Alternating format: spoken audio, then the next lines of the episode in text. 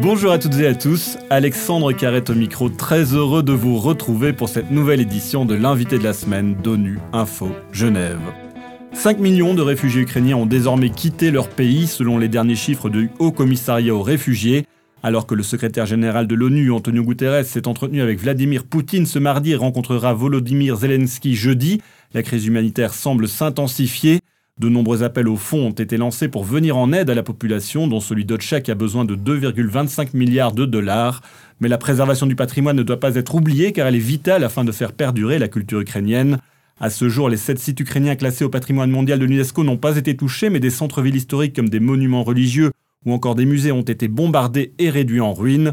Cette mission de protection du patrimoine est portée par l'ALIF, l'Alliance internationale pour la protection du patrimoine dans les zones de conflit.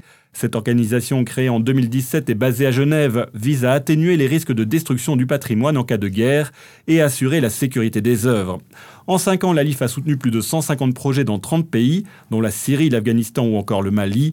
Dès le début du conflit en Ukraine, la Fondation a adopté un plan d'action de 2 millions de dollars pour protéger le patrimoine ukrainien. Valérie Fréland est diplomate français et directeur exécutif de l'ALIF depuis 2018. Avec lui, nous faisons le point sur les actions concrètes de l'Alliance en Ukraine et plus globalement la préservation du patrimoine lors des conflits.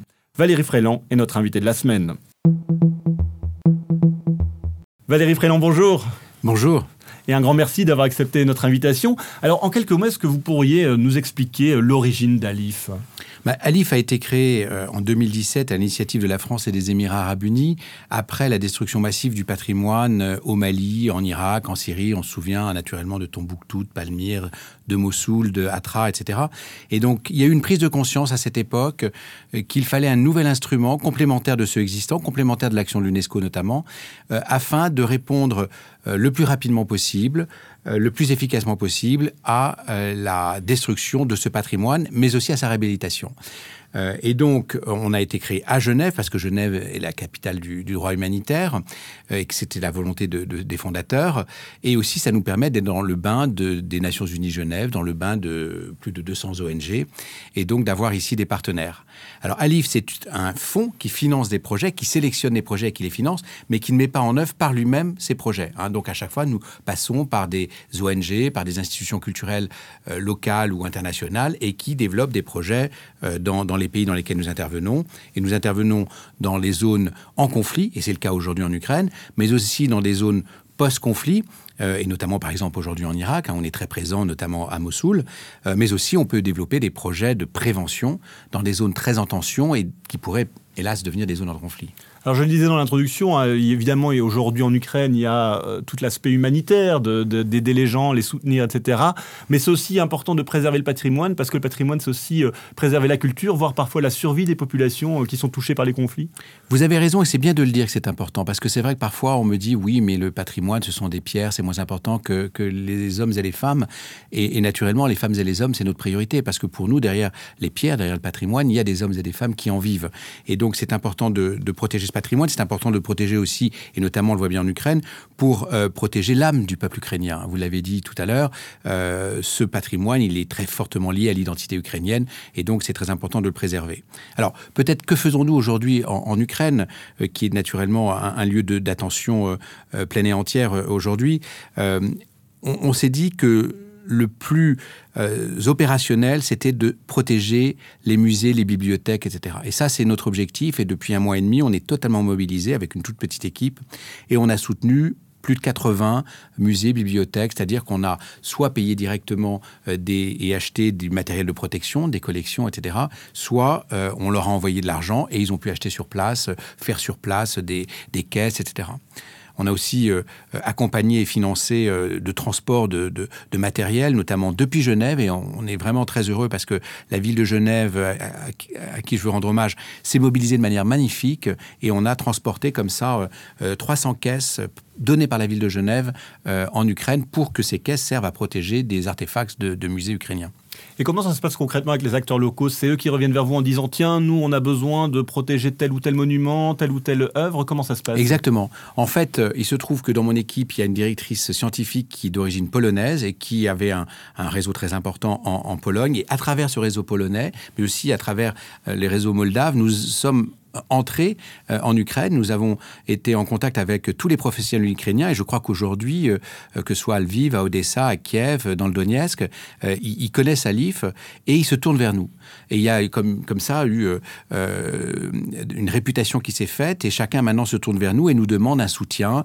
Alors, les soutiens sont très variés. Ça va de 2000 dollars à 5, 15, 20 000, 30 000 dollars. et ça va de l'achat de matériel de protection d'œuvres à l'achat d'extincteurs de, feu, à l'achat de couvertures anti-feu, à l'achat aussi, par exemple, de, dispositifs qui vont permettre de, de rendre... Moins humides les salles dans lesquelles on stocke ces, ces œuvres, notamment dans les caves. Hein. Et donc, voilà, tout un dispositif à la fois de protection des œuvres, mais aussi d'amélioration des lieux de stockage, et notamment les caves dans lesquelles ils sont stockés de façon à être protégés d'éventuels bombardements. Alors évidemment, c'est une zone de conflit, il y a la guerre. On, a entendu parler de beaucoup de personnels qui travaillent pour le patrimoine, des directeurs de musées qui ne veulent absolument pas quitter les lieux parce qu'ils euh, veulent préserver leur patrimoine tout ça. Est-ce que euh, vous les soutenez aussi au niveau de leur sécurité euh, personnelle? D'abord, effectivement, ce qui a été extraordinaire dans, cette aventure ukrainienne, c'est à la fois la mobilisation des professionnels ukrainiens hein, qui, restent auprès de leurs musées, auprès de leurs bibliothèques, de leurs monuments, le soutien aussi des professionnels polonais auxquels je veux rendre hommage, hein, qui ont eu un élan de solidarité euh, très fort. Et puis, euh, en fait, les, professionnels euh, ukrainiens aujourd'hui sont partagés. Soit ils doivent être mobilisés, et ils sont mobilisés, donc doivent participer à l'effort de guerre, et donc un certain nombre d'entre eux ont dû partir. soit ils sont restés, pour ceux qui pouvaient ne pas y participer, notamment les femmes. et donc, elles ont, elles ont et ils ont continué à protéger leur, leur, leur musée, leur bibliothèque. Et nous, on les aide à la fois par euh, l'achat et le financement de ces mesures de protection, mais aussi on souhaite à chaque fois qu'il y ait peut-être un soutien, même salarial, parce qu'en fait, leur salaire, il a été diminué de manière drastique, euh, quand certains le reçoivent encore. Et donc, par conséquent, c'est aussi parfois une, petite aide, un petit supplément financier qu'on leur accorde de façon à pouvoir eux-mêmes euh, continuer à vivre. Et est-ce que vous avez un rôle à jouer, euh, par exemple, en, essayant de faire du lobbying auprès euh, des autorités russes, par exemple, dans les zones occupées, etc., pour justement euh, éviter qu'elles touchent le patrimoine ou qu'elles bombardent des musées? Alors là-dessus, en fait, il y a un partage des responsabilités qui est très clair. je dirais que ce rôle appartient à l'UNESCO. Et d'ailleurs, c'est ce que l'UNESCO a fait, notamment en, sensibilisant les uns et les autres, et notamment les Russes, aux sites qui doivent être absolument protégés, sous peine d'être un crime de guerre. et nous, qui faisons de l'action de terrain. Euh, on est toujours, nous, plutôt dans, dans l'action de terrain plutôt que dans l'action de sensibilisation internationale. Euh, notre identité, elle est là, des projets concrets. Euh, et là, je crois qu'il y a vraiment un partage des, des rôles qui est tout à fait opérationnel. Alors vous agissez dans de nombreuses régions du monde, sur tous les continents. comment choisissez-vous vos zones d'intervention? Alors d'abord, nous, on intervient par définition dans les zones en conflit ou post-conflit. Euh, et, d'ailleurs, un constat doit être fait, c'est qu'il y a, euh, lorsque Alif a été créé, je pense qu'on avait en tête surtout la réhabilitation du patrimoine détruit par Daesh. Or, hélas, aujourd'hui, on se rend compte que euh, non seulement les conflits se multiplient, notamment des conflits régionaux, mais que bien souvent, le patrimoine est pris en otage dans ces conflits. On l'a vu encore ces derniers mois, que ce soit donc naturellement en Ukraine, mais aussi dans le Caucase ou la Corne de l'Afrique. Et donc là, on voit bien que le patrimoine est de plus en plus un enjeu de ces conflits. Il est instrumentalisé, il n'est pas seulement un dommage collatéral, il est aussi euh, parfois une, euh, une, cible et voire euh, même une arme de guerre. Hein. On se souvient que Daesh utilisait les images de destruction du patrimoine pour, pour terroriser.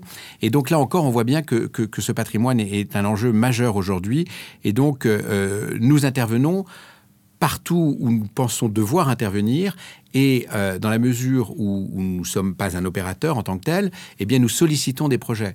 Euh, nous lançons des appels à projets et, nous allons parfois voir des opérateurs potentiels pour leur dire, vous savez, là, ça nous paraîtrait intéressant si vous pouviez vous déployer dans cette zone. Hein.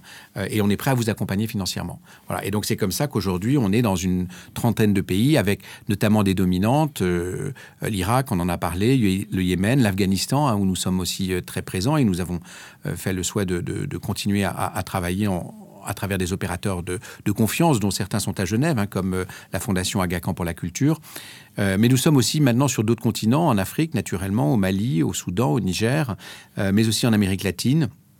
Et puis, euh, on commence à être en Asie aussi, notamment en Indonésie, dans les zones, euh, dans les îles Moluques, où là, il y a des tensions. Et donc, on, pense que notre rôle est aussi d'être aux côtés du patrimoine de ces îles. Est-ce que dans tous ces pays où vous intervenez, euh, qui sont en, conflit ou post-conflit aujourd'hui, est-ce que vous êtes soutenu par les gouvernements? Est-ce qu'ils ont pris en compte vraiment cette importance de préserver leur patrimoine? Alors, généralement, oui. Par exemple, un, un, exemple, on travaille très très bien avec les Irakiens, avec le ministre de la Culture irakien, avec le directeur des antiquités irakiennes. Euh, ce sont des partenaires formidables. Et, là, il y a une vraie volonté de travailler ensemble. Hein, on l'a vu notamment, euh, le ministre irakien il y a, de la Culture, il y a un an, m'a appelé, m'a dit Valérie, euh, est-ce que vous pouvez nous aider à stabiliser l'Arche de qui est un monument absolument magnifique au sud de Bagdad, du 7e siècle, créé par les Sassanides. Et donc, on a dit oui, on, va vous aider à le stabiliser, et on l'a fait. Et, et, donc là, il y a vraiment un partenariat très étroit et très satisfaisant. Et généralement, oui, on travaille très bien. Je vais aller euh, bientôt en Arménie, en Géorgie, pour travailler avec eux, euh, et, on va développer des projets.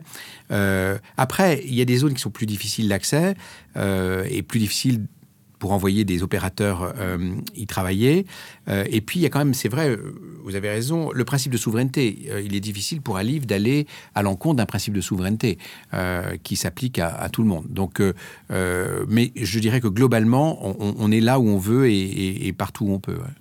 J'aimerais revenir, vous, l'avez évoqué en début d'entretien, sur la situation à Palmyre, qui avait été une sorte d'électrochoc pour la communauté internationale, où les gens se sont rendus compte de ce que pouvait avoir comme conséquence un conflit et, la destruction d'un patrimoine mondial. Euh, aujourd'hui, quelle est la situation à Palmyre et en Syrie? Euh, Vous avez des projets là-bas sur place? Alors, nous, on a, euh, deux types de projets en Syrie. On a des projets de réhabilitation concrète du patrimoine dans le nord-est de la Syrie, donc qui est dans une zone qui est sous contrôle des Kurdes, et notamment à Raqqa, là, on, travaille sur la réhabilitation du musée de Raqqa. Le bâtiment est terminé. On, travaille à la euh, restauration des, collections. Euh, et puis, on a aussi un projet à la frontière euh, entre la Turquie et la Syrie pour protéger et, limiter la circulation d'objets volés entre ces deux, ces deux frontières, enfin ces deux pays.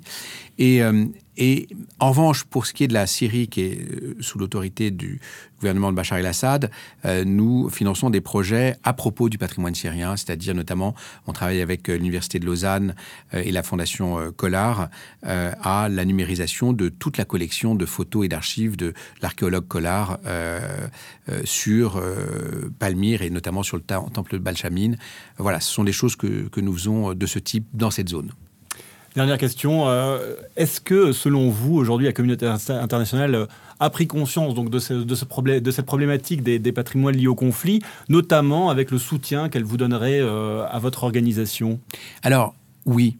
Oui, et, deux, éléments d'illustration. D'abord, euh, Alif a été fondé en 2017. On avait alors organisé en mars 2017 une première conférence des donateurs euh, et on avait levé 80 euh, millions de dollars. Et puis, parce qu'on a commencé à dépenser cet argent, on a organisé une deuxième conférence des donateurs à Paris en janvier de cette année. Et là, nous avons obtenu 90 millions de dollars et, et j'espère qu'on va continuer. Et de nouveaux pays souhaitent entrer dans Alif et dans les prochains prochaine semaine, je devrais annoncer l'arrivée de nouveaux partenaires au sein d'Aliv. Donc, euh, c'est une très bonne chose. Nous avons aussi de nouveaux partenaires privés.